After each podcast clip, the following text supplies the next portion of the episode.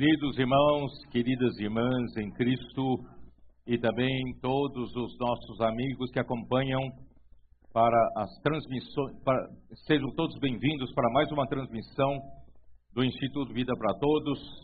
Desta vez, nós estamos no auditório da igreja em Campinas, São Paulo. E nós uh, chegamos à mensagem de número 16, o tema geral: Cristo, o centro conector da obra de Deus. E o título da mensagem 16 é Buscar as coisas lá do alto, onde Cristo vive. Colossenses 3, versículos de 1 a 4. Nós passamos esta semana e principalmente esses últimos dias uh, com muita alegria no coração, porque foram 24 os irmãos da liderança de várias igrejas aqui do interior de São Paulo, passaram três dias no PAC e eles voltaram, né, totalmente diferentes, né? Então eles têm proclamado que o interior de São Paulo nunca mais será o mesmo. Tiveram experiências surreais, sobrenaturais, e eu vou resumir em poucas palavras o que eles experimentaram, queridos irmãos, é que, em primeiro lugar, realmente a palavra que o Senhor tem nos dado a cada semana é uma palavra viva, e essa palavra, de fato, é a palavra de Deus que faz a obra de Deus. Não precisa usar de, de artifícios humanos, simplesmente aplicar a palavra de Deus, seja na pregação do Evangelho, seja na oração com as pessoas, seja em ajudar as pessoas a serem re reconectados com Deus. Irmãos, é usar a palavra que o Senhor falou. Não precisa você se preocupar, será que é a palavra que a pessoa está precisando? pode ter certeza que Deus sabe o que a pessoa precisa. Deus precisa é, levar as pessoas na dimensão celestial. Ali todos são tocados. Em segundo lugar, os nossos irmãos líderes aqui do interior de São Paulo perceberam que o quanto eles ainda estão cheios de ainda de, de, de casca, né? De, de estrutura que esses anos da vida da igreja têm acumulado e eles ainda né, usam daquilo que convencionalmente eles usavam, seja as orações, usam as, as suas habilidades de fazer orações, a, a, as suas palavras, dar uma mensagem de conforto para as pessoas. Quer dizer, eles descobriram, irmãos, que, que essa maneira humana não funciona. Eles descobriram que a imersão da palavra faz toda a diferença. E a imersão da palavra faz com que, de uma maneira simples, apresentam exatamente aquilo que eles fizeram a imersão e aquela palavra funciona e atende à necessidade das pessoas. Irmãos, é, é, são essas pequenas coisas que né, fizeram com que né, os nossos irmãos daqui do interior de São Paulo tivessem uma experiência fantástica e eles voltaram com a vontade de voltar mais vezes e também voltaram com muita vontade de, de, de uh, promover para que os irmãos, as irmãs né, das igrejas do interior de São Paulo também vão até o PAC, né? Ou, né, ou, ou seja, ou, ou para o CEAP ou para o PAC, né? E nós vamos aprender realmente o que é a imersão na palavra nós vamos realmente aprender o que, que, que, é o amor reverente à palavra, e nós vamos aprender, irmãos, uh, com a equipe do PAC, né, a, a, a, dedicação, o foco né, e também a, obediência né, eh, que tanto traz fruto e a coletividade né, que eles eh, têm ensinado a nós. Então, graças ao Senhor por essa experiência maravilhosa. Irmãos, eu queria começar a mensagem dizendo o seguinte: os irmãos perceberam, somente quando nós saímos nas ruas, é que nós percebemos como está a realidade das ruas. O império das trevas tem dominado esse mundo. As pessoas estão como que marionetes debaixo né, desse reino das trevas e as pessoas não têm força para se livrar dessa força maior. E a situação está cada vez mais escura, a noite está ficando cada vez mais escura, e isso indica, irmãos, que o raiar do dia tem que estar próximo, porque a situação não pode mais estar pior do que, do que estão. E as pessoas estão debaixo de uma escravidão, de uma opressão, né, da falsidade, da vaidade, um vazio no interior que não, não é preenchido com nada. E as pessoas, de fato, irmãos, estão precisando da realidade de Deus, da verdade de Deus e também, irmãos, do amor de Deus. Então eu queria começar por aí, eu queria que, que os irmãos percebessem que a história da igreja já dura 20 séculos. Nós já temos dois mil anos da história da igreja e Deus não pode esperar mais. Ele quer encerrar essa era. Né? Durante esses 20 séculos, irmãos, houve no o primeiro século maravilhoso, né? o, o Espírito Santo encontrou né? os seus enviados, seus apóstolos, para fazer a obra de Deus, para né, ministrar a palavra de Deus, que fez a obra de Deus no primeiro século, todavia nem todos eram o valor para a palavra profética no primeiro século, e a partir do segundo século as coisas já começaram a andar para trás.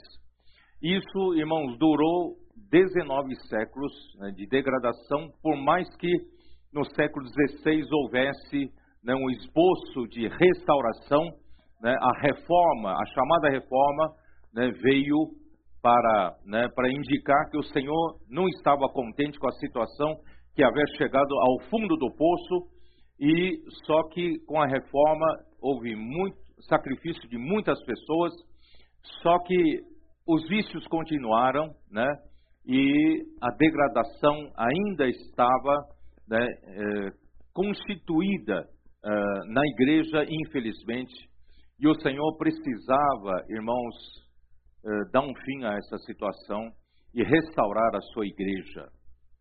Irmãos, no final do século, no final do século XVIII, né, o Senhor começou a usar os irmãos da região da Morávia, ali né, com o conde Zinzendorf, não sei se vocês ouviram falar dessa história.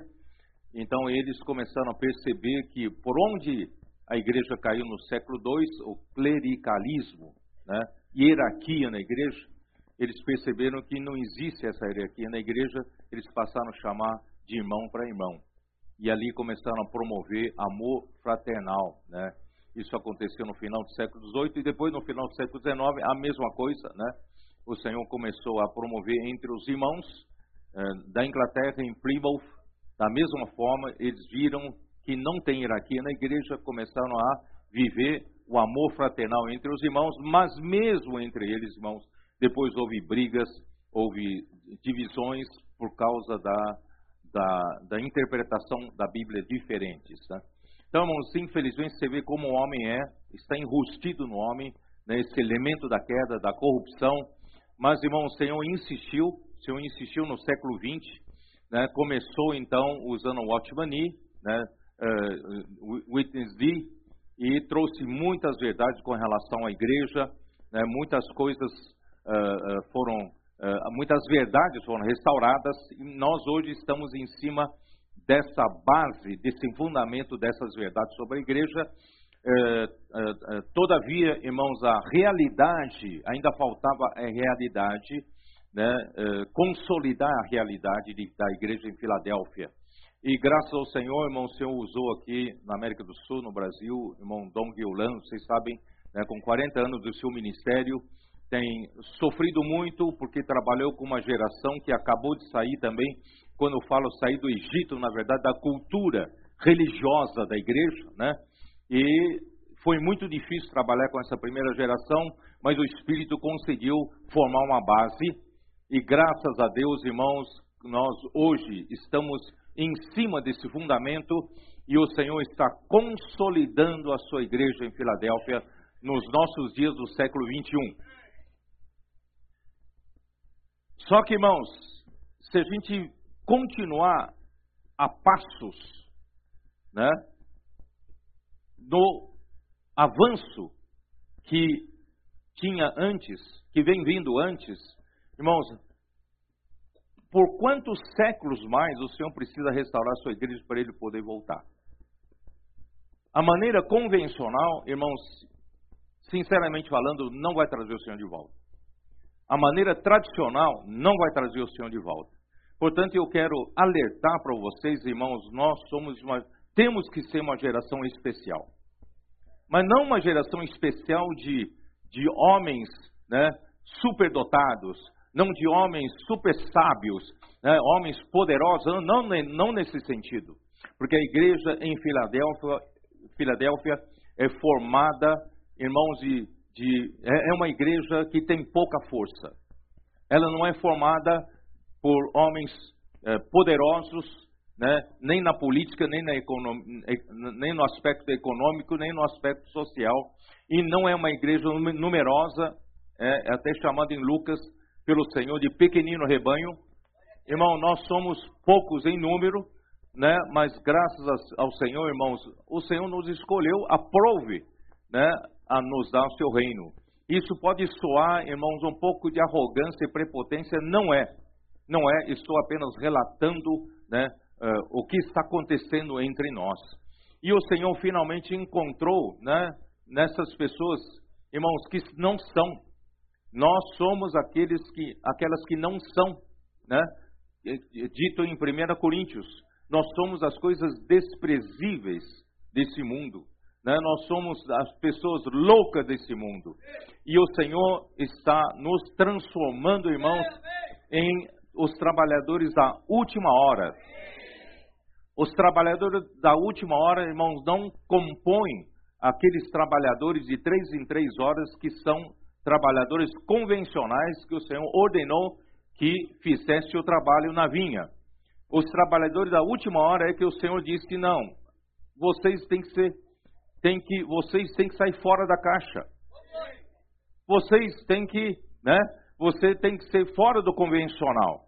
Irmãos, é isso, eu, isso que eu queria dizer para vocês. Se você espera, irmãos, que daqui para frente você tem aquela vida da igreja tranquila, mansa, convencional, tradicional, irmãos. Se você quer trazer o Senhor de volta, não vai ser assim mais, não. Nós temos que sair fora da caixa. E quem nós éramos, irmãos? Nós não éramos nada. Na verdade, não continuamos não sendo nada. Por isso que Paulo disse, não que em nós mesmos, né? sejamos capazes de pensar alguma coisa, somos capazes nem de pensar. Nós não, não somos aqueles líderes que são, sejam capazes de, de planejar alguma coisa, programar alguma coisa, irmão, nada disso. Até a palavra profética, irmão, que eu estou liberando hoje aqui, irmãos, ela não vem programada. Nem eu sei o que tem, né, que, tem que falar daqui para frente. Eu não sei. É o Espírito que tem que conduzir, o Senhor tem que falar. E o, e o, e o Senhor tem conduzido né, de uma maneira maravilhosa. Né? Então, queridos irmãos, eu né, queria dizer para vocês, irmão, nós temos que sair, realmente, irmão, sair de nós mesmos, sairmos do convencional e dizer para o Senhor, Senhor, eu estou aqui. O vento sopra para onde quer, irmãos. Você não sabe de onde o vento vem, nem para onde vai. Você está disposto a seguir o vento?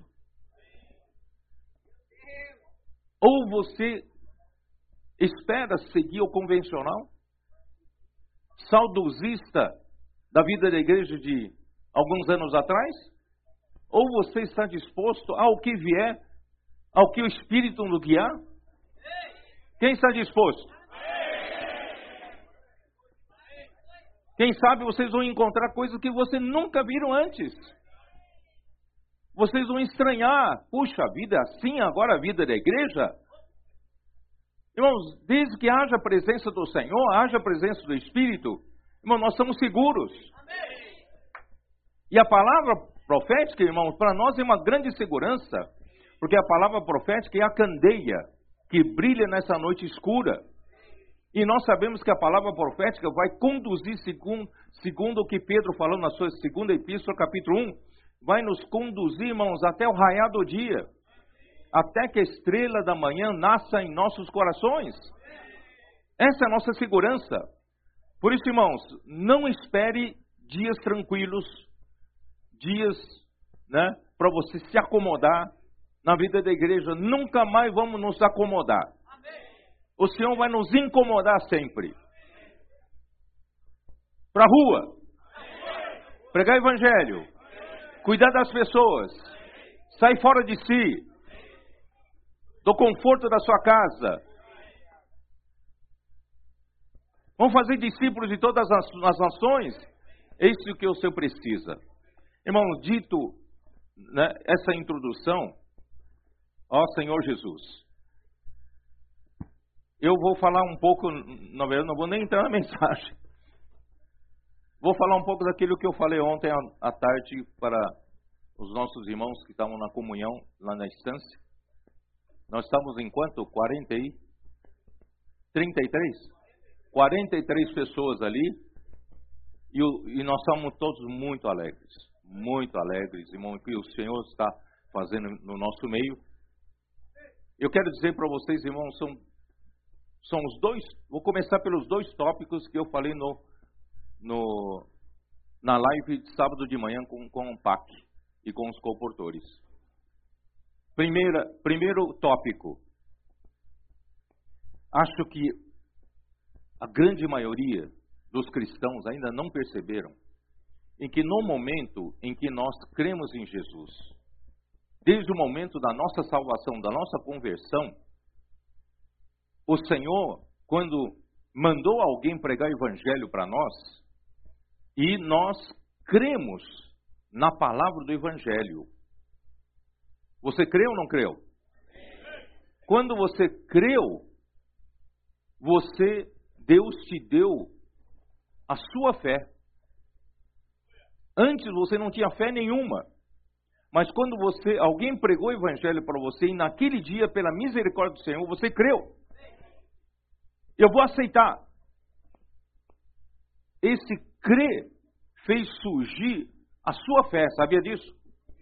Você, a partir daquele dia, você passou a ter a sua fé. Não só a fé de Cristo Jesus, mas a sua fé como uma reação a Cristo, a reação à palavra do Evangelho. E essa fé que você hoje tem, a partir do momento que, em que você creu em Jesus, essa fé é um presente de Deus. Nunca vai sair de você. Essa fé faz com que você, só você, tenha acesso às coisas que o homem comum não tem. O que os homens comuns têm, irmãos, é viver pelas coisas visíveis dessa terra. O que o homem comum tem é viver como todo mundo vive, pensando nas coisas aqui da terra, buscando as coisas aqui da terra. Não sai dessa dimensão. É tempo, está dentro do tempo, do espaço, né? do sistema cartesiano, né? não sai disso. Uns conseguem sair-se melhor, prosperar na vida, ter muita, muita riqueza, muita posição, outros não, vivem na, na pobreza é, tal. Mas, irmão, mas não passa dessa esfera da terra. Mas quando você ganhou a sua fé, no dia em que você creu em Jesus, você passou a ter uma habilidade que os outros não têm. Você passou a ter o que? Pela sua fé, você pode, é uma janela, ou um portal, ou uma porta de acesso a Deus. A sua fé é uma janela, é uma porta para você ter acesso onde Deus está. Lá no céu. Você não precisa mais viver como todos os outros vivem, só pelas coisas aqui da terra. Você hoje, você é diferente dos outros, você hoje tem a sua fé que leva você, através dessa janela, através dessa porta, acesso às coisas eternas, as coisas de Deus, o próprio Deus, o que Deus é. a sua vida, a vida de Deus, a natureza santa de Deus, os atributos divinos, a justiça, a santidade, a glória, né? E você tem o que? Você tem acesso à essência de Deus, o que Deus é. Deus é luz, Deus é amor. E mais do que isso, você para viver aqui na terra como homem, você precisa ter virtudes humanas perfeitas. Onde nós temos virtudes humanas perfeitas, irmãos, também através da fé você tem lá virtudes humanas de Cristo. Só que os cristãos não perceberam esse privilégio que nós temos. E nós olhamos para isso, ah, eu tenho, tenho acesso ali, ah, tá bom. Mas eu vou continuar vivendo aqui na terra. Vou continuar vivendo na esfera da terra. Eu como corro atrás do vento como todo mundo. Não é? Trabalho, ganho dinheiro, tal e, né, torço para Palmeiras, torço para Corinthians, torço para Santos, como todo mundo. Irmão, chega de viver assim.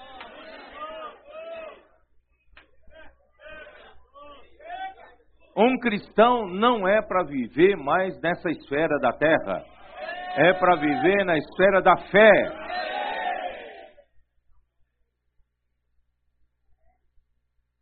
O que, que eu faço com a mensagem? Na verdade, já estamos em Colossenses 3, 1 a 4, né? Irmãos, que maravilha! Vamos realmente entender, irmãos, quando nós cremos no Senhor Jesus, já é para nós sermos transferidos, na verdade já fomos transferidos do império das trevas para o reino do Filho do seu amor. E onde está o reino do Filho do seu amor, irmãos? É no céu. É o reino celestial. Por isso, irmão, nós temos que viver todo o tempo na realidade do céu. Ou você continua como tantos outros cristãos, que vive uma vida só de conflitos. Um cristão tem que ser um bom cristão, não pode pecar, não é isso? Nós não fomos ensinados assim, não pode beber, não pode fumar, não pode fazer isso, não pode fazer aquilo, não pode pecar. Aí quando eu peco, misericórdia, Senhor, me, me perdoa, eu me arrependo, confesso os meus pecados, sangue do Senhor me purifica de todo, todo pecado, toda injustiça, e prometo, Senhor, que não vou pecar mais. E você peca de novo. E você vive nesse conflito como todos os cristãos, irmãos. É, pra, é assim que devemos viver? Irmão, vamos viver buscando realidades lá no céu.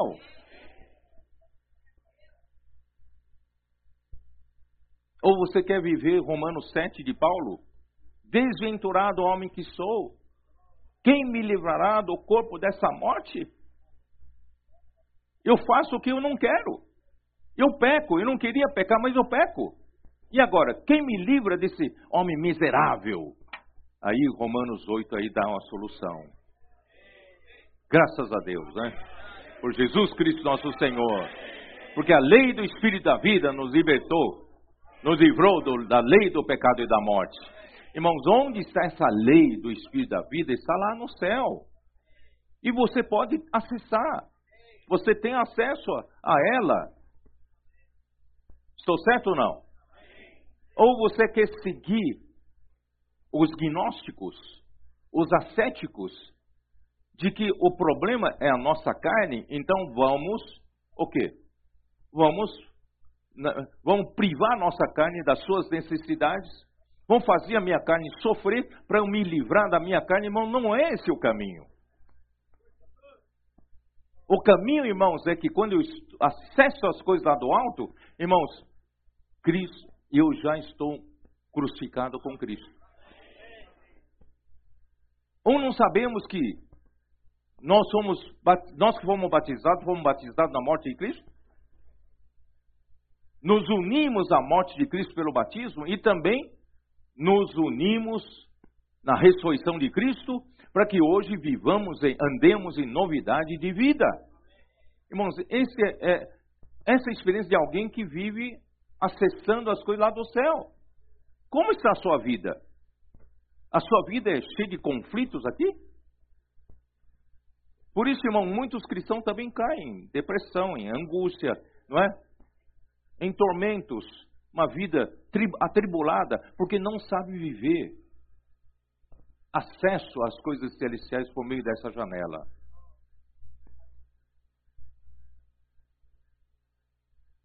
Mas como como viver todo o tempo lá? Todo o tempo lá no céu, nas coisas celestiais. Como fazer isso? Ah, nós entendemos no passado, desde o Watchman e nos ensinaram em Romanos 6, considerai-vos mortos. Ah, tá bom. Então, o segredo está em considerar morto. Né? Ah, quando eu era jovem, né? Passo perto, perto de uma banca de jornal cheia daquelas revistas. Antigamente era assim, né? Cheio daquelas revistas de mulheres, né? E passo perto, faço assim. Eu vou considerar-me morto para essas coisas. Senhor, considerar-me morto. Irmãos, quanto mais eu considero morto, mais vivo eu fico. Você já teve essa experiência? Quanto mais fala, não posso fazer isso, parece que a força de atração fica maior ainda. Irmão, não funciona. Não funciona assim. Ascetismo, ascetismo não tem valor algum contra a sensualidade. Não tem valor algum. Como eu consigo, irmãos, a todo tempo viver nas coisas lá do alto? Como pensar e buscar as coisas lá do alto? Como? Irmãos, a fé vem pela palavra. Romanos 10, 17. A fé vem pelo ouvir e ouvir a palavra de Cristo. E isso foi a primeira vez que você ouviu o Evangelho, você ganhou a sua fé, e a partir daí, irmãos, a sua fé continua funcionando somente através da palavra de Cristo. Não sei se vocês estão me entendendo. Você não vai pensar que agora você ganhou um presente que é a fé, então você pode, como se fosse uma sua habilidade natural. Não. Muitos não sabendo usar isso, eu tenho a fé que, que Deus vai me curar dessa doença, eu vou, não vou tomar mais remédio. Se Deus não falou nenhuma palavra para você, você vai morrer. A fé vem pela palavra. Irmãos, então, como eu consigo então exercitar minha fé para viver nas regiões celestiais? Irmãos, ainda vem pela palavra. Durante toda a minha vida, irmãos, eu dependo da palavra e a minha fé depende da palavra. Irmão, nós temos um, um grande presente. A igreja em Filadélfia, segundo Andrew Miller, no seu livro História da Igreja, ele fala que foram destrancados os tesouros da palavra profética para essa igreja. Irmão, de fato, irmão, nesses últimos anos, o Senhor nos fez ver como a palavra profética funciona. Se você for como os Tessalonicenses, não ficar questionando essa palavra de homem, eles não ficaram questionando, ah, palavra que, são palavras que saíram da boca de Paulo. Não, mas eles creram que é a palavra de Deus. E quando eles cre, creram que era a palavra de Deus, crer na palavra de Deus e Paulo, como palavra de Deus, é usar fé. Eles usaram a sua fé em cima da palavra que Paulo falou. Eles entenderam que não é palavra de Paulo, era palavra de Deus. O que, que aconteceu? Essa fé na palavra está, estava produzindo o quê? Né? Estava operando eficazmente em quem creu. Então, irmãos, vocês percebem que como eu posso viver realmente nas regiões celestes? Como posso viver na esfera da fé? Irmãos, é aplicando, usando a palavra que Deus me dá a toda semana. A cada semana, irmãos, o Senhor me dá a palavra. Por isso, irmãos, os comportores descobriram esse segredo. Isso já desde 2017. Eles descobriram né, que, que é, é a palavra que lhes dá força né, para exercício da fé, eles viverem uma outra realidade, porque eles descobriram que a comportagem não é feita por dinheiro, a comportagem não é feita por interesses, a comportagem, irmãos, é feita por amor às pessoas, é se encher do amor de Deus para né, alcançar as pessoas. E eles viram que só tinha uma maneira deles estarem né, cheios do amor de Deus, era mergulhados na, embora não tinha ainda, não tínhamos essa palavra imersão, eles estavam todo o tempo ali, né, dentro da esfera do amor da, da palavra. Isso funcionava. E ainda mais agora em 2022, o Senhor, na, na metade do ano para frente, o Senhor nos deu a imersão na palavra. Irmãos, que coisa maravilhosa. Como eu posso, irmãos, quem sabe no passado, considerai-vos mortos. Era prática possível para alguns, alguns super espirituais. Mas hoje, irmãos, essa prática se tornou possível para todos nós. Nós podemos, irmão, tomar a palavra que o Senhor está nos falando, amar essa palavra como a palavra de Deus, e como eu posso fazer com que essa palavra funcione para me levar para a região celestial. Eu começo a fazer imersão. Exercício do Espírito, como o Rafael falou agora. Eu começo, a imersão começa com o exercício do Espírito. Irmão, você sabe que o seu espírito ainda depende do seu comando, você precisa dar um comando para ele, porque o espírito do profeta está sujeito ao próprio profeta. Então, o espírito depende de você dar um comando e dizer: vamos exercitar o espírito. Ele está muito parado, né? Vamos exercitar o espírito. A imersão da palavra começa com o exercício da, do, do espírito. Aí começa a exercitar o espírito, exercitar o espírito e, e em cima da palavra. Então, sabe, uh, Paulo fala é, em 1 Coríntios 14 que existe uma maneira de exercitar o espírito e não usar a mente. E essa maneira de exercitar o espírito sem usar a mente é falar em línguas. Tá? Se você fala em línguas, se o espírito exercitar, sua mente fica infrutífera. Mas a, a imersão na palavra, você está exercitando o espírito com a palavra. A sua mente não fica infrutífera. Aí o que acontece? Quando você exercita o espírito com a palavra, começa a abrir a sua mente. A sua mente que está, está, estava há tanto tempo vivendo, irmãos, uh, inclinada, né? sua mente inclinada para a carne. Que você só tinha essa opção antes da sua conversão. A sua opção era colocar a mente na carne, nas coisas da carne, nas coisas dessa terra. E aí dá para a morte, não é isso? Não tem outro resultado. Mas agora você tem uma outra opção você pode colocar sua mente aonde? Antes você só tinha a opção de colocar sua mente na carne e vive como todo mundo nessa terra. Mas agora você tem uma outra opção. Essa outra opção é colocar sua mente no espírito. Esse espírito é o seu espírito. O seu espírito se comunica com sua mente através da consciência.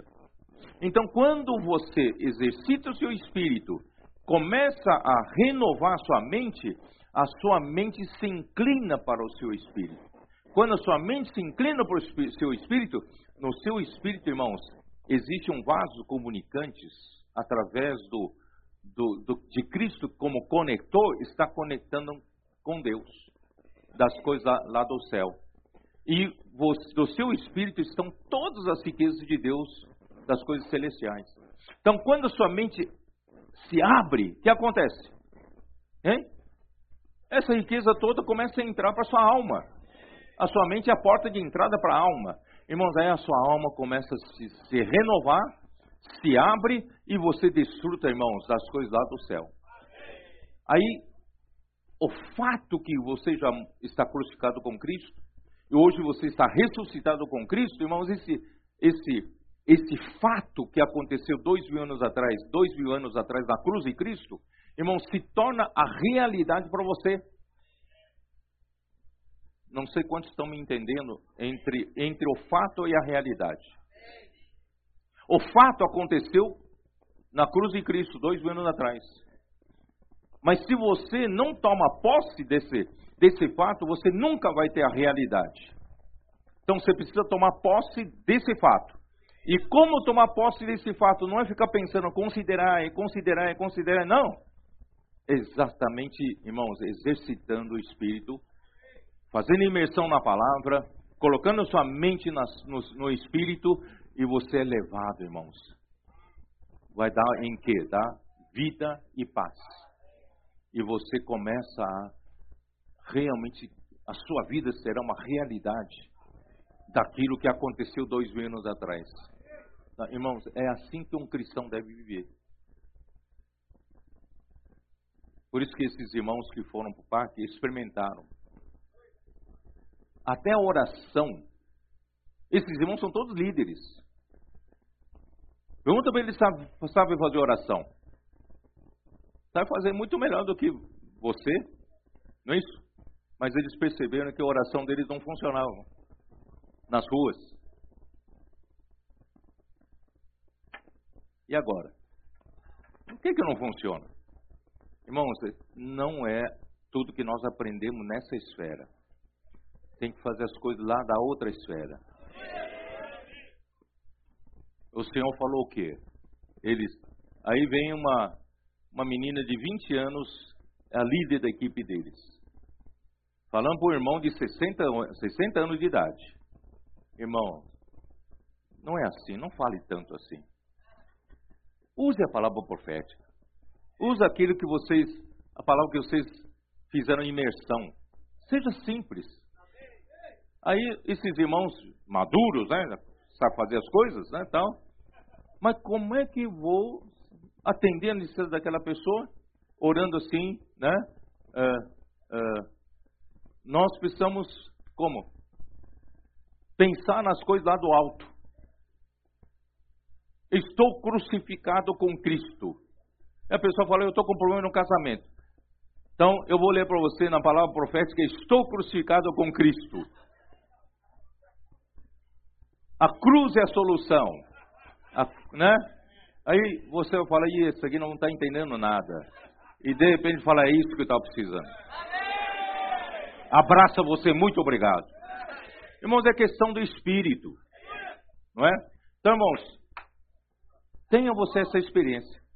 Quem sabe você viveu tantos anos a sua vida cristã, irmãos, você ainda não sabe separar o que viver nas coisas daqui de baixo e das coisas lá de cima. Não é segundo sua mente racional, não é segundo a sua lógica. Irmãos, é pelo Espírito. Em segundo tópico, e agora?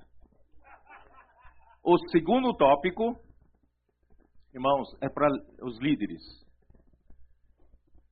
Nós, os líderes das igrejas, nós já né, tivemos que cuidar das, das igrejas, né, tivemos tantas experiências e tal. Irmão, nós usamos a nossa nosso histórico, usamos as nossas experiências, usamos nossa capacidade de coordenação, não é isso? Usamos nosso conhecimento bíblico que ministramos mensagem mais mensagem para os irmãos, não é isso? Irmão, nós usamos toda a nossa capacidade na igreja. E de repente, irmão, nós temos que aprender que continua, irmãos, pode ser que muitas dessas coisas estão nessa esfera da terra. Nós precisamos aprender, irmão, não depender mais daquilo que nós sabemos fazer. Nós precisamos aprender, irmãos, ir também lá no céu e deixar o Espírito fazer. Como Paulo fala em 2 Coríntios 3, a nossa suficiência vem de Deus. Não vem do, do meu histórico passado, não vem né, do, das orações que eu sei fazer, não vem né, do conselho que eu sei dar para os irmãos, por casais, não vem do conhecimento bíblico que eu sei, eu sei a Bíblia de trás para frente, como diz um deles. Irmãos, não, eu dependo do Espírito, totalmente uma questão do Espírito, né? Então, irmãos, por isso Paulo fala, não que por nós mesmos sejamos capazes de pensar alguma coisa como se partisse de nós.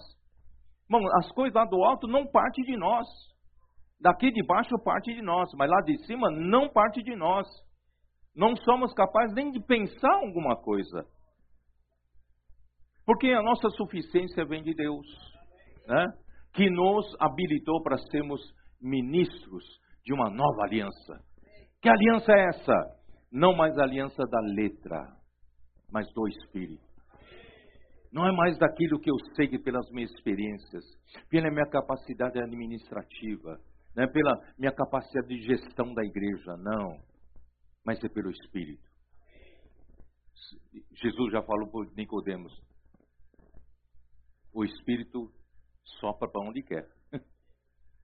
Você não sabe de onde vem, para onde vai, E assim é todo aquele que é nascido do Espírito. Irmão, nós devemos viver assim. Mas quem é que nos faz entrar nessa, entrar nessa realidade? É a imersão na palavra. Então é amor à palavra profética, a imersão na palavra nos leva, irmãos, para essa realidade espiritual de levar para as coisas lá do alto. E em terceiro lugar, nós vamos chegar. Senhor Jesus, estou cada vez mais longe. Vamos lá.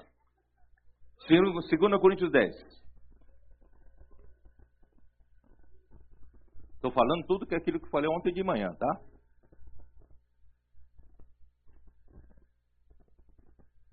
Segunda Coríntios 10. Eu abri em 1 Coríntios, segunda. Versículo 3 porque, embora andando na carne, não. Em vez de militar, irmãos, para nós é mais né, compreensível lutar mesmo. Mais simples, tá? Vou falar lutar, tá bom? Porque, embora andando na carne, nós não lutamos segundo a carne. Que, que é andar na carne que Paulo fala aqui? Andar na carne quer dizer, nós ainda estamos nesse corpo. Né?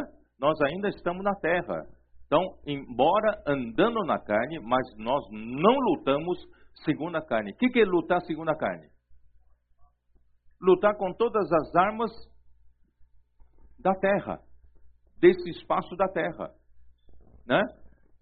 Aí as armas, porque as armas da nossa luta não são carnais, e sim poderosas em Deus para destruir fortalezas, anulando nós sofismas Irmãos, vamos ser mais práticos. Que armas são essas? As armas da nossa milícia, irmão, primeira arma, irmãos, é a palavra. Se você olhar o contexto aqui, Paulo está se referindo à palavra. A palavra de Deus, irmãos, dito pela boca de Paulo, era uma arma poderosa. Mas, irmãos, por que aqui falam no plural, armas?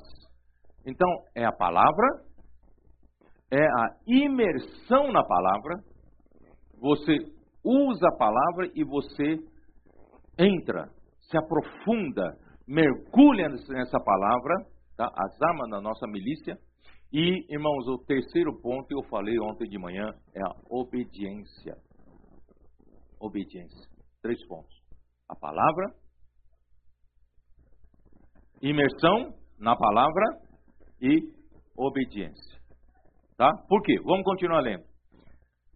E, né, são poderosas em Deus para destruir fortalezas, anulando nós sofismas. Irmãos, ainda dentro da nossa mente natural tem muitas resistências, muitas fortalezas que lutam contra né, a palavra de Deus, luta contra tudo que o Senhor está fazendo, e principalmente nós no final dos tempos nós vamos começar a presenciar coisas que nunca alguém viu antes. Você vai começar a duvidar: será que isso é de Deus?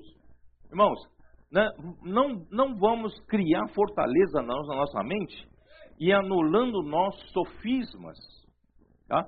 E toda altivez que se levante contra o conhecimento de Deus. Quer dizer, uh, o conhecimento de Deus, irmãos, é conhecer Deus do jeito que ele é. Não é um conhecimento bíblico, não é um conhecimento doutrinário, é conhecer Deus da maneira que ele está fazendo as coisas. Nós temos que conhecer, irmãos, a maneira que o Senhor está fazendo, como é que é nosso Deus. Ele quer encerrar essa era. E você, então, levanta com o seu orgulho, né? O seu orgulho não é, não é assim, isso não é de Deus. Irmão, quem é você? Né? Aqui fala, e toda altivez que se levante contra o conhecimento de Deus, elevando cativo todo o pensamento à obediência de Cristo. Imersão na palavra, né? amar a palavra profética, imersão na palavra, irmãos, visa levar a gente à obediência de Cristo. Ora, o mistério da vontade de Deus em Efésios 1, 9 e 10 não é encabeçar em Cristo todas as coisas, tanto as do céu como as da terra, na plenitude dos tempos? Ora, se é para isso, irmãos, nós precisamos chegar um dia, irmãos, a sermos totalmente obedientes a Cristo. Só que quando você fala obediência a Cristo, todo mundo concorda. Amém, a obediência a Cristo. Mas, irmãos, obediência a palavra profética. Obediência ao que está acontecendo hoje. Você já tem, tem opiniões. Você já tem resistência. Já tem oposição. Não é isso? Irmãos, Deus precisa fazer com que, se você passar alguns dias no parque, você vai perceber que a nossa equipe do parque, por que, que eles estão conseguindo aperfeiçoar a gente? Até mesmo, irmãos, esses irmãos que são muito mais maduros que eles, conseguem nos aperfeiçoar, irmão, porque eles, essa equipe é focada, essa equipe, irmãos, ama a palavra, crê na palavra, faz imersão na palavra dia, o dia todo, irmão, dia todo, dia todo. Cada 15 minutos estão fazendo imersão na palavra. E essa equipe, irmãos, é focada, essa equipe é obediente. Obediente. Esses irmãos nossos aqui, irmãos, já estão mais de 60 anos. E o que está acostumado a levar os irmãos a comer uma refeição simples na rua, às vezes. Uma refeição talvez de 18 reais. Talvez os nossos irmãos aqui né, almoçam, né, César? Está acostumado com, com espaguete, né? De 80 reais, né? Mas a líder fala, não, César, não. Nós vamos comer essa comida de 17 reais. Por quê? Porque eles foram orientados. E eles são obedientes. E quando né, um desses irmãos líderes começa a né, acontecer alguma coisa, por exemplo, houve um desabamento no shopping de Osasco. Os nossos nossos irmãos que foram sendo aperfeiçoados estavam ali. Alguns minutos antes, eles saíram do shopping e desabou onde eles estavam. Onde eles estavam. Aí os irmãos começaram a assustar, todo mundo saiu correndo do shopping, eles olharam para trás, a líder falou, não olha para trás, focado, foco, foco, foco, não olha para trás. Porque são obedientes. Por isso podem nos aperfeiçoar. Sabe qual é o objetivo, irmãos? De tudo que está eles, essa equipe vivendo, sabe? Eu acho que é isso que Deus quer que a igreja viva. Deus quer fazer de todos nós, irmãos, focados, amando a palavra, crendo na palavra, fazendo imersão. Vamos fazer imersão a todo tempo? Ah, mas eu eu prefiro que a igreja organize um evento para casais né? Os irmãos fazem, as irmãs colocam uma, um botão de rosa na mão de cada marido, vai entregar para a gente, a esposa, né? Vai pedir para gente dar um beijinho, né? Tal, aquela coisa toda. Eu prefiro essa coisa romântica. Mas, irmãos, o efeito disso não dura muito tempo. Agora, se o casal for pro PAC, vão aprender a amar a palavra. Vão aprender a ver o poder que tem na palavra. E vão aprender a imersão na palavra, faz com que a mente seja renovada e toda a mente imersa né, na palavra, e a palavra funciona. A palavra transforma, a palavra muda, não só as pessoas de fora, muda a gente. E aprender a ser focado e obediente. César, nada de comer espaguete de 80 reais, tá? 17 reais aqui, tá? E focado. Irmãos, tenho certeza que o seu casamento vai mudar. Quem acredita nisso? Se eles fazem imersão na palavra cada 15 minutos, porque a gente perde foco logo, fica desanimado logo, você que não é comportor, você não precisa fazer imersão também a cada 15 minutos?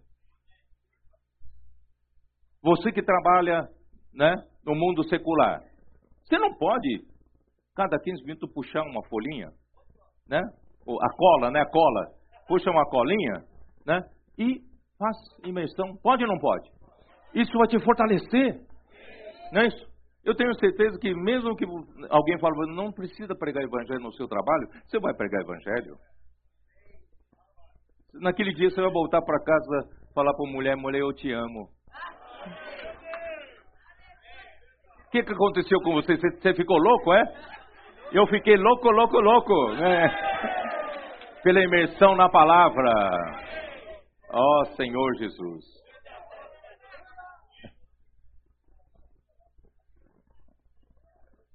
Onde eu quero chegar, irmãos? Aqui no versículo, no versículo 6. Estando prontos para punir toda desobediência, uma vez completa a vossa submissão, a vossa obediência. Irmãos, Deus quer nos levar não só ao PAC, não só os irmãos estão se, se dispondo para ir para o PAC, mas toda a igreja também viver dessa forma, irmãos. Nós somos trabalhadores de última hora. Não dá para continuar vivendo da maneira convencional. Não vamos trazer o Senhor de volta de maneira convencional. Irmão, que tal agora, irmão, nós também descobrimos esse caminho de podemos, irmãos, amar a palavra, podemos fazer imersão na palavra, mesmo não sendo comportores.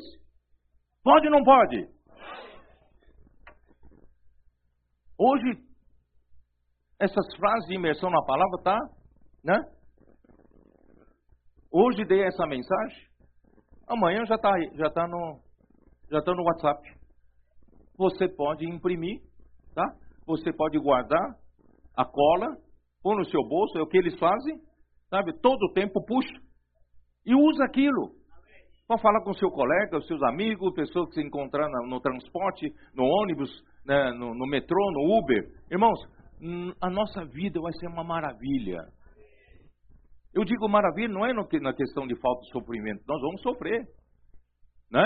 Vai ter suor, né? Os irmãos né, César? Nunca andou tanto debaixo do sol, né? Já faz tempo, né? Irmãos, a gente sofre, mas irmãos, mas cheio de alegria no coração. Cheio de alegria no coração. Casamento muda. Relação familiar muda. A relação na igreja muda. Quando a gente servia com outros irmãos, só se queixava. Esse irmão aqui não dá para servir junto. Aquela irmã só tem pensamentos esquisitas. E aquele irmão é todo peculiar. Não dá para servir junto. Irmão, mas agora, depois de feita aí imersão, né? Irmãos, todo mundo é amável. Sabe o que está acontecendo? Está acontecendo, irmãos, um, um tecido de amor está se formando entre nós se formando entre nós. Quando você faz a imersão na palavra, sabe o que acontece? O amor de Deus está enchendo você. O amor de Deus. Aí você, cheio do amor de Deus, você vai para a sua vida cotidiana. Os comportores vão para a rua. Posso orar por você. E você também no seu trabalho, vá para o seu trabalho, cheio do amor de Deus. O que, que vai acontecer? Quando um corpo na rua aborda uma pessoa cheio do amor de Deus, vai falar assim: Posso orar por você? Você acredita que essa frase não é uma simples frase? Essa frase sai com o amor de Deus. Essa frase sai com o poder de Deus. E a pessoa quando recebe essa frase, recebe um impacto. O quê? Posso orar por você? Pode. Mas por que você quer orar por mim? Sabe? Então a pessoa leva um impacto. E aí, quando você ora, o poder sai. Porque você não está fazendo isso por, meramente por fazer. Você está fazendo por amor de Deus. E a pessoa sente o amor de Deus chegando e os problemas da pessoa naquele momento é, é sanado e agradece você, você leva a pessoa à salvação. O que, que está acontecendo nesse curto espaço de relacionamento? Talvez uns dois minutos, três minutos. O Senhor conseguiu tecer um tecido de amor. A urdidura do amor de Deus fez com que você usasse, através da imersão da palavra, você entretecesse, né? entretecesse né, juntamente com as pessoas. Irmãos, é isso que está acontecendo. E Deus quer fazer acontecer mais. E, e você né, está aprendendo obediência. Irmão, daqui a pouco, irmão, você pode ter certeza, a igreja toda vai experimentar através do amor à palavra, imersão na palavra, mesmo vivendo na sua vida cotidiana, certo? Você vai estar pregando o evangelho, você vai estar levando as pessoas a orar pelas pessoas, cheio do amor do Senhor, e você vai estar obediente a quem? Obediente à palavra e obediente a Cristo. Irmão, vai acabar esse negócio da igreja. No passado teve muito isso, irmãos. Cheio de opiniões, cheio de questionamentos. A direção que o senhor está dando para a igreja. Ah, não concordo com isso, não concordo com aquilo. Tem resistência a isso, tem resistência. Irmão, Dom sofreu demais com isso. Irmão, mas cada vez mais o Senhor vai nos levar para uma unidade. E o que está acontecendo, irmãos? O amor, não só entre nós, as pessoas das ruas, amor entre nós Está aumentando.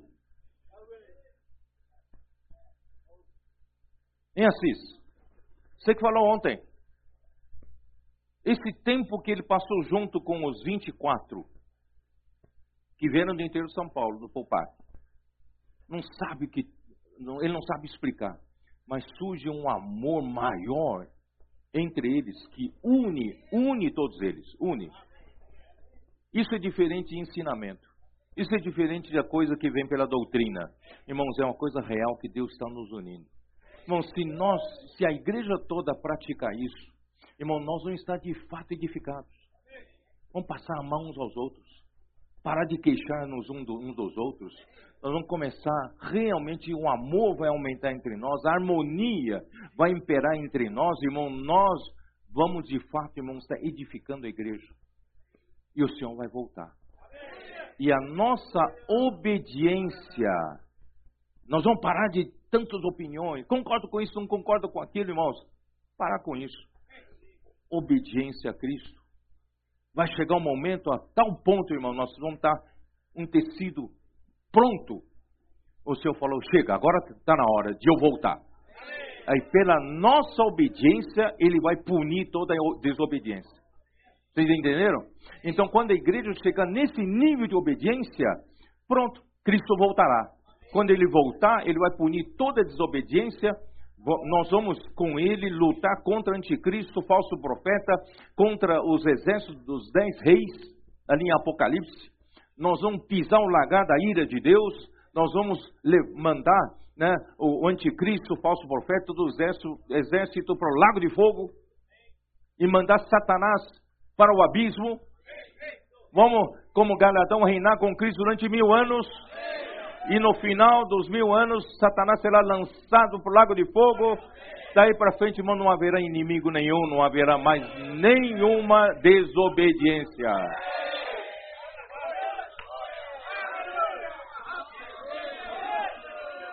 Como o Senhor vai fazer isso, irmãos?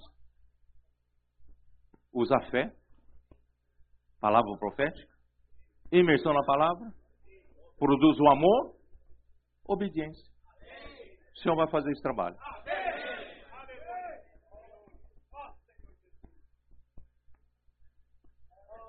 O que, que eu faço? Irmão, semana passada eu não consegui terminar. Eu cheguei ao ponto de dizer para vocês que a lei do Espírito da vida te livrou da lei, do pecado e da morte. E nós fizemos a imersão agora há pouco. Né? Essa lei do Espírito da vida é uma lei que sobrepuja, que vence a lei do pecado e da morte. É só para a gente entender melhor, por meio de uma ilustração, eu ilustrei a lei do pecado e da morte como se fosse a lei da gravidade e todos nós que vivemos sobre a terra, irmãos, não estamos livres de, dessa lei. Não tem como estar livre. Você vai dizer, eu vou pegar um avião, vou estar lá em né, 12 mil metros de altura no, no voo do cruzeiro, na altitude do cruzeiro, irmãos, igualmente se cair de lá fica pior. Quanto mais alto, pior fica a queda, né? Então, irmãos, não, você está sujeito à lei da gravidade. Mas, irmão, graças a Deus, se nós tivermos um motor de um foguete, né, capaz de vencer a lei da gravidade, que é exatamente a lei do espírito da vida, é, é a única lei que nos faz vencer a lei do pecado e da morte. E onde está essa lei, irmãos? Está na outra esfera. E você acessa pela fé. E como vou acessar pela fé? Como consigo viver todo o tempo, né, por essa lei do Espírito da vida, irmãos? É imersão na palavra todo o tempo. Hora que, hora que você perceber que, opa, eu tô, eu tô voltando de novo para a esfera da terra, não é isso? Imersão na palavra. Né? E tenho energia de novo para viver na esfera celestial. Irmãos, é assim. E o que vai acontecer, irmãos? Nós estamos vivendo o dia todo cheio de amor. Cheio de amor. Irmãos, esses nossos irmãos aí, coitados, né? Chegaram no primeiro dia, alguns vieram de tão longe. O, os, o PAC não teve dó deles, não. Né? Levou, levou eles até 10 horas da noite, 8, 9 horas da noite, andando, andando, andando, andando, andando debaixo de um sol. Irmãos, mas esses, esses meninos do parque, irmão, fazem isso todos os dias. Todos os dias. E sete dias por semana. E 30 dias por mês. Tanto é que na semana passada eu falei para o Vitor, eu falei para o Jones, Jones, nós precisamos pelo menos, precisamos dar um descanso semanal para eles.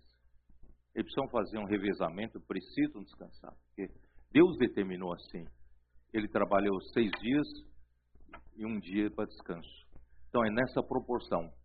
Eles não podem continuar assim. Né? Então, graças a Deus, e isso é para mostrar, irmãos, eles fazem isso por amor. E fazem tudo isso por amor. Então, irmãos, graças a Deus, nós temos esse modelo, né? Bom, o Espírito, o Espírito nós estamos referindo, a lei do Espírito da vida, esse Espírito, estão me referindo, Irmãos, é aquele espírito que Jesus falou em João 7, 37 a 39. O versículo 39 diz o quê? Isto ele disse com respeito ao espírito que haviam de receber os que nele crescem.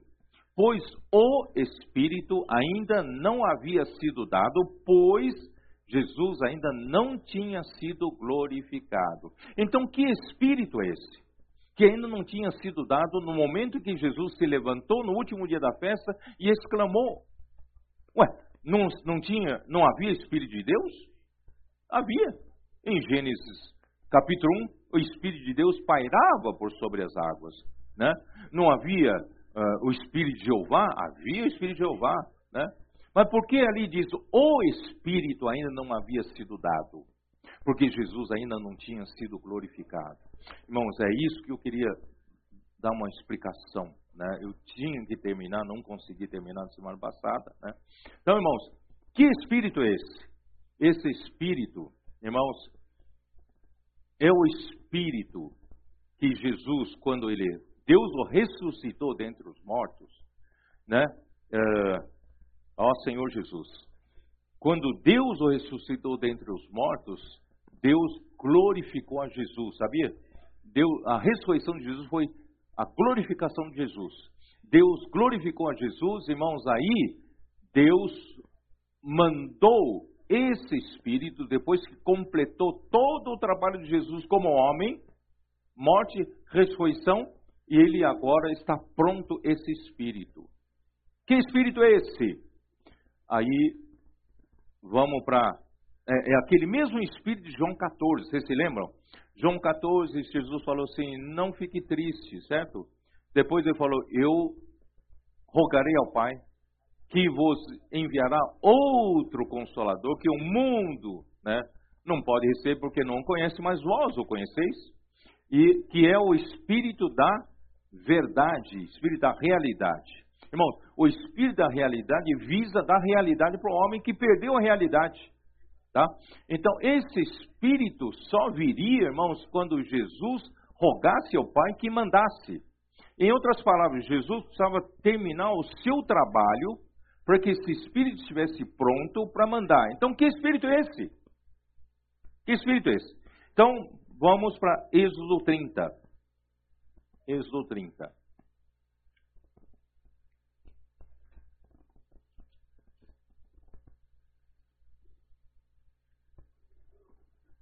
Senhor Jesus. 22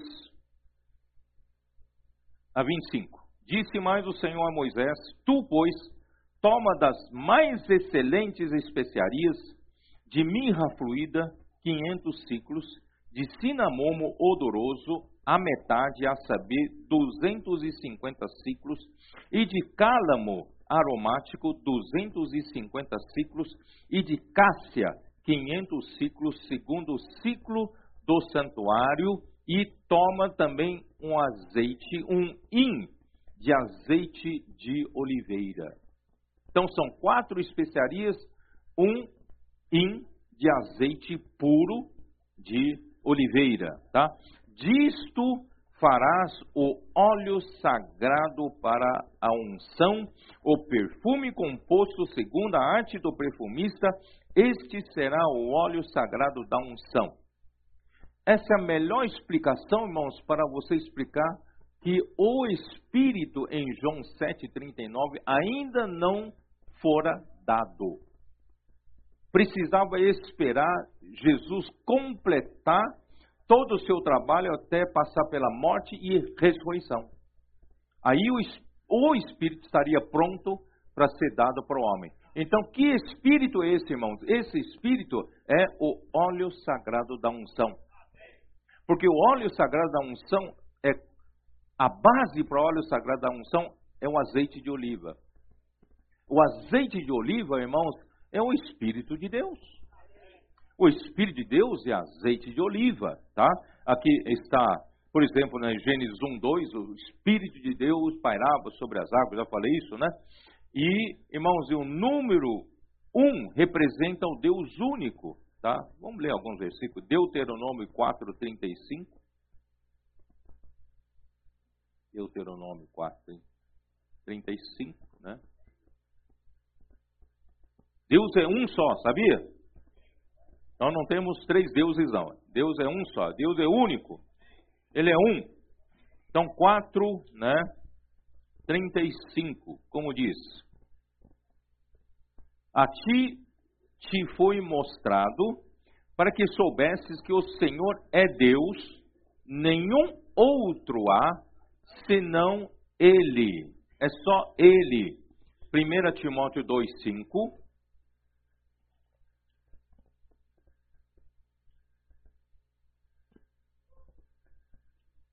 Porque há um só Deus e um só mediador entre Deus e os homens, Cristo Jesus, homem. Irmãos, há um só Deus. Não temos três deuses nem dois deuses, é um só Deus, tá bom? Então, o número um representa o Deus único. O azeite puro tem, tem que ser na quantidade de um in. Esse um representa o Deus único, tá? E são quatro especiarias. E o número quatro, irmãos, representa as criaturas. Vocês se lembram de Ezequiel capítulo 1? Vamos lá, rapidinho, rapidinho. Ezequiel capítulo 1, aqueles quatro seres viventes, vocês se lembram? Senhor Jesus. 1, 5, né? Do meio dessa nuvem saía a semelhança de quatro seres viventes cuja aparência era esta, tinham a semelhança de homem, tá? Então, quatro representa o número de, das criaturas, das quais o homem é o principal, né? Lá em Gênesis 1, 26, o homem é aquele, aquela criatura foi criada à imagem e semelhança de Deus para que ele tenha domínio né, sobre toda a criação. Tá? E, e elas estão, é, essas quatro especiarias estão divididas em três medidas de peso. Tá? Cada medida de peso são 500 ciclos. E, e o 3, número 3, representa o Deus triuno. O Pai, o Filho e o Espírito Santo o manancial profundo de, de Deuteronômio 8, manancial profundo, a fonte e o ribeiro, tá? O Deus triuno. E uh, quatro, né? Representa o homem, mais três medidas de, de peso de 500 ciclos, só que os dois elementos, duas substâncias né, uh, do meio estão divididos em metade e metade.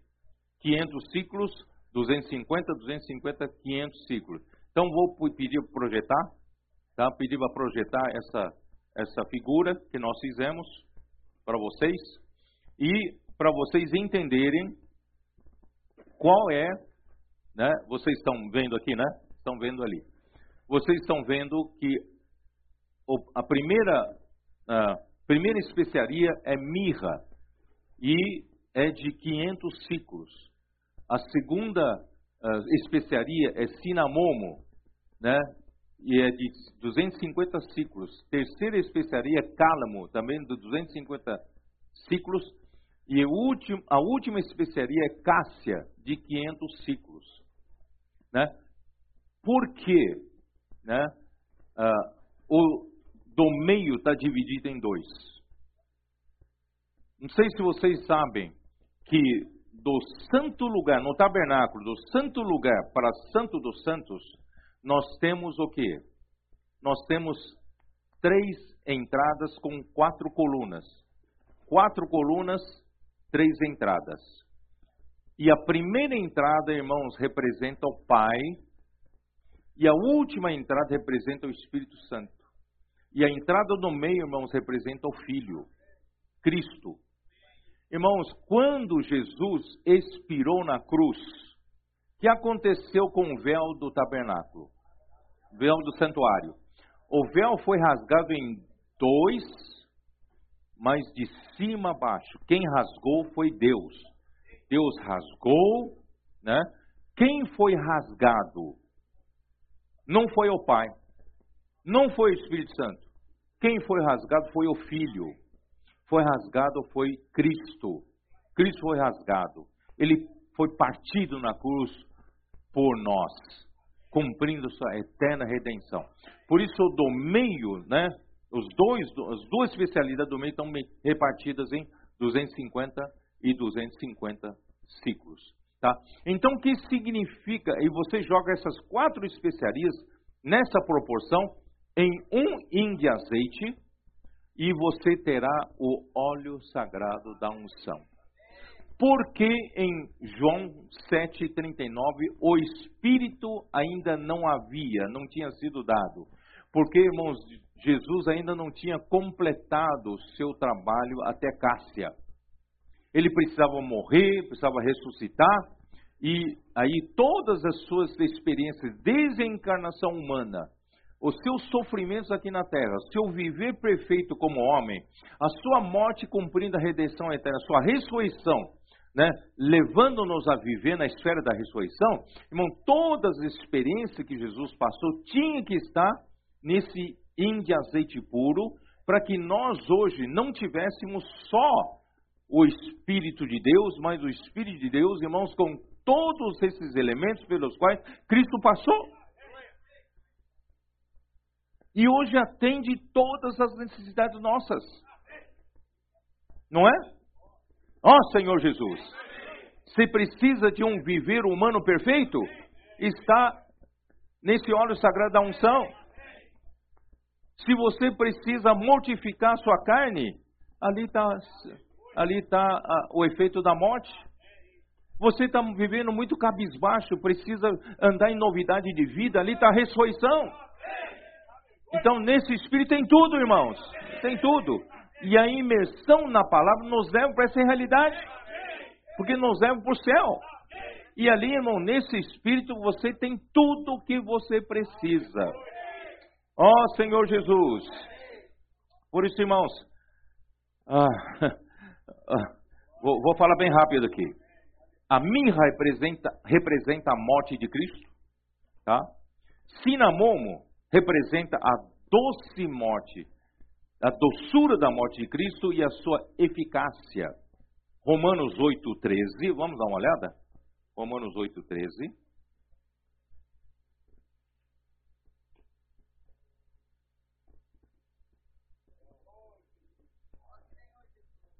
Porque se viver de segundo a carne, caminhais para a morte. Mas se pelo Espírito mortificares os efeitos do corpo, certamente vivereis. Então a morte de Cristo, irmão, tem uma eficácia muito grande.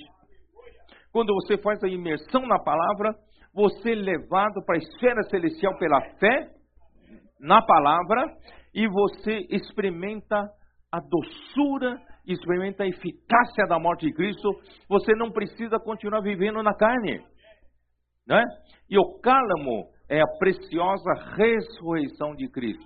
Irmão, não só o Senhor mortificou né, a nossa carne, o Senhor também nos levou para dentro da ressurreição. Irmão, como eu gosto da ressurreição. Não só fomos, né, nossa carne foi mortificada, agora nós podemos viver, viver para Deus, né? Efésios 2:6, dá uma olhada. Efésios 2:6. Efésios 2:6. E juntamente com ele nos ressuscitou e nos fez assentar nos lugares celestiais em Cristo Jesus. Irmãos, esse, esse óleo sagrado da unção nos leva a ter essas experiências maravilhosas, não é? Nós hoje não precisamos viver na esfera da terra, nós já fomos ressuscitados juntamente com Cristo. E não só isso, irmão, não estamos vivendo, mesmo com o corpo na terra, ainda vivemos na carne, mas nós não lutamos segundo a carne, porque nós já fomos transferidos para os lugares celestiais em Cristo Jesus. Bom, isso tudo graças à ressurreição. E o seu efeito está nesse óleo sagrado da unção, que é o Espírito. Ó Senhor Jesus. 1 Pedro 1, ah, ah, Colossenses 3, 1, vocês já sabem, né? Já né, se ressuscitamos juntamente com Cristo, hoje né, nós estamos vivendo nessas regiões celestiais. E 1 Pedro 1,3. 1 Pedro 1,3. Ó Senhor Jesus. Bendito Deus e Pai de nosso Senhor Jesus Cristo, que segundo a sua muita misericórdia nos regenerou para uma viva esperança mediante a ressurreição de Jesus Cristo dentre os mortos. Irmãos, quando Deus nos deu uma nova vida no Espírito, Ele nos regenerou. E essa regeneração, irmão, nos trouxe uma viva esperança. Irmãos, mediante a ressurreição de Jesus Cristo dentre os mortos. Quer dizer, a nossa viva esperança não está, irmãos, em somente que nós hoje somos, somos cristãos e devemos viver uma vida de um cristão. Não pode fumar, não pode beber, não pode fazer coisa errada, não pode pecar. Não, não é isso, não. A grande maravilha que o Senhor nos deu é uma viva esperança. Que viva esperança é essa? Irmão, justamente essa viva esperança não está nessa esfera da terra. Essa viva esperança está na outra esfera. Irmão, nessa outra esfera, eu preciso ser levado para essa outra esfera pela ressurreição de Cristo. A ressurreição de Cristo é como um elevador, né? Consegue me levar para o alto, né? Ó Senhor Jesus, o Espírito que recebemos quando cremos estão, está nele tudo que Deus é e tem. Ele oferece ao homem a vida de Deus, a natureza santa de Deus, os seus atributos, né? E também a sua essência, luz e amor, tudo que Cristo realizou desde a encarnação até a sua morte e ressurreição, oferecendo ao homem não somente a sua humanidade perfeita, mas o poder e a eficácia da sua morte e ressurreição. Ó oh, Senhor Jesus!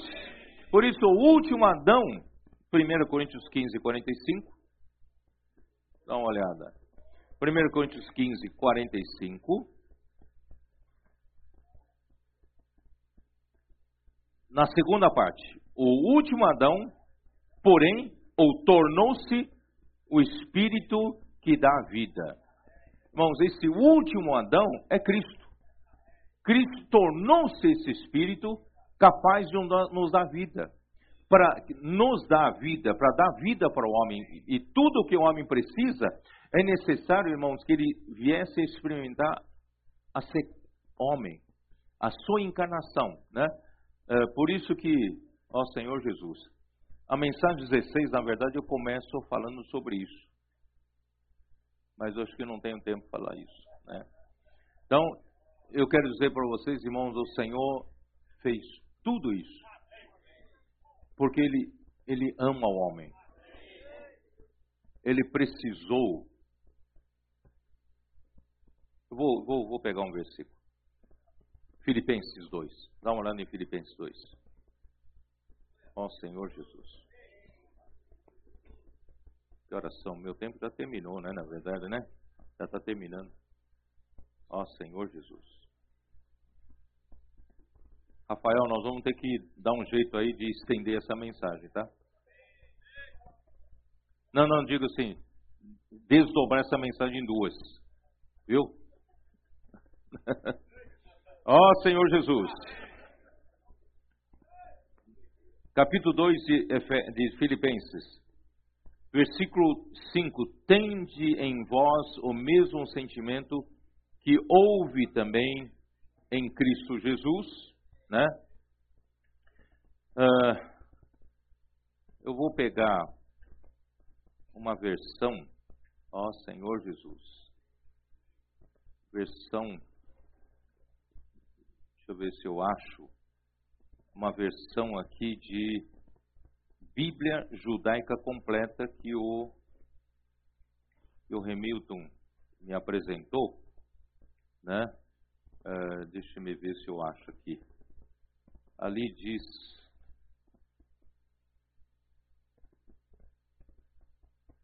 Bom, primeiro eu quero dizer para aqui, ó, é, aqui. Cristo, né? Ali está, né? Apesar, né? Apesar está escrito o quê? Apesar que ele viver na forma de Deus, não considerou a igualdade com Deus algo a ser mantido pela força. Olha, Cristo, ele é Deus, não é? Ele, né? Ele tinha a forma de Deus. Irmãos, essa palavra forma aqui, tá? Uh, o, o Vincent que, que, que, que, explica essas coisas no, no, do original, ele diz essa forma não deve se entender meramente como um shape, meramente como uma aparência, meramente como uma, uma configuração externa. Essa forma é a mesma é a mesma explicação que eu disse para vocês, lembram quando eu falei Cristo é a imagem do Deus invisível.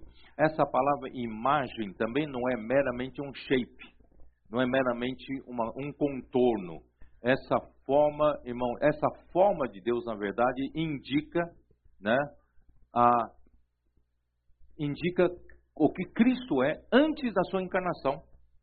Cristo é a imagem do Deus invisível. Cristo, ele estava na forma de Deus. Vocês estão entendendo? Então não é shape, é a forma de Deus, é a imagem do Deus invisível. Você vai dizer, mas até dizer imagem do Deus invisível é difícil. Aí expliquei com Hebreus 1:3, vocês se lembram? Como você vai entender Cristo como a imagem de Deus invisível? Eu falei, então ele é o que? Ele é o resplendor da glória.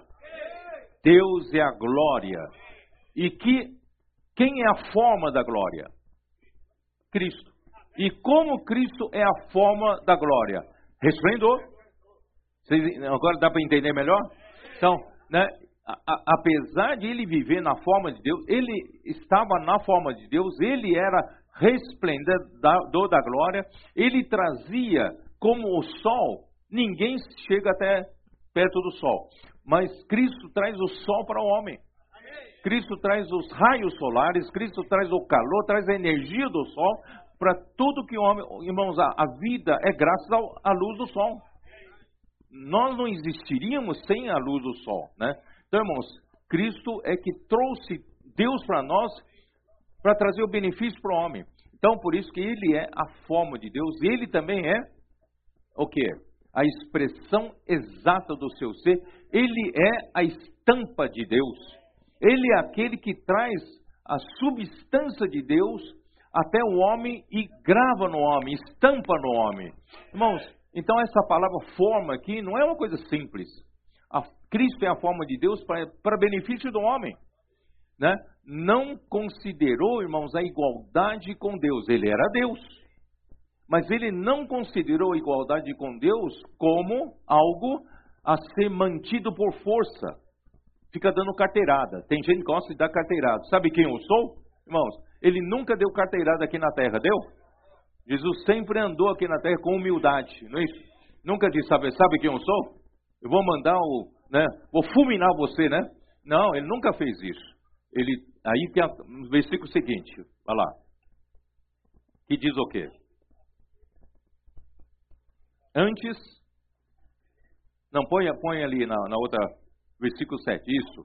Ao contrário, esvaziou a si mesmo ao assumir a forma de um escravo, tornando-se e como os seres humanos são, né?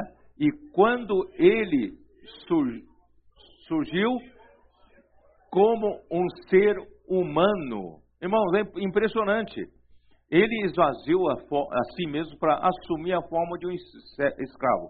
Essa palavra forma de um escravo repete a forma de Deus, é a mesma palavra.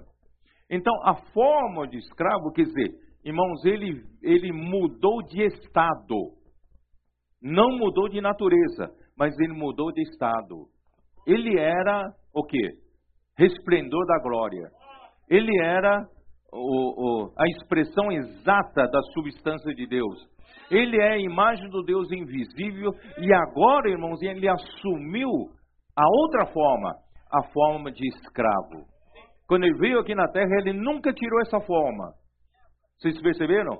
Ele nunca disse, né, de sabe quem eu sou? Não. Ele tomou realmente, veio aqui na terra para nos servir.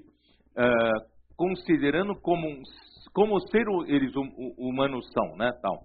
Aí, humilhou-se ainda mais, versículo seguinte, né, humilhou-se ainda mais, tornando-se obediente até a morte, morte na estaca como um criminoso, está na Bíblia judaica completa. Ele morreu numa estaca. Uma estaca humana é uma coisa horrível para os é morte para criminosos no, no, no, Império Romano. E Jesus foi, foi colocado numa estaca, né, por nossa causa, como um criminoso. Irmãos, para quê? Tornando-se obediente até a morte. Então, o objetivo dele, irmãos, é nos levar todos a sermos obedientes a Ele. Por isso, irmãos, quanto mais você imerge na palavra, você pratica a palavra de Deus, mais obediente você fica. O Senhor quer fazer a sua igreja obediente. Quando a igreja alcançar essa obediência total, Jesus vai falar: está na hora de chegar lá, eu vou lá. Ele vai vir terminar né, com esse mundo. Por isso, irmãos, os, ó Senhor Jesus, Ele, né, ele aprendeu, né, Hebreus 5, 7 a 9, dá uma olhada. Eu vou terminar aqui com Hebreus 5, tá? Realmente não tenho mais tempo. Hebreus 5, 7 a 9.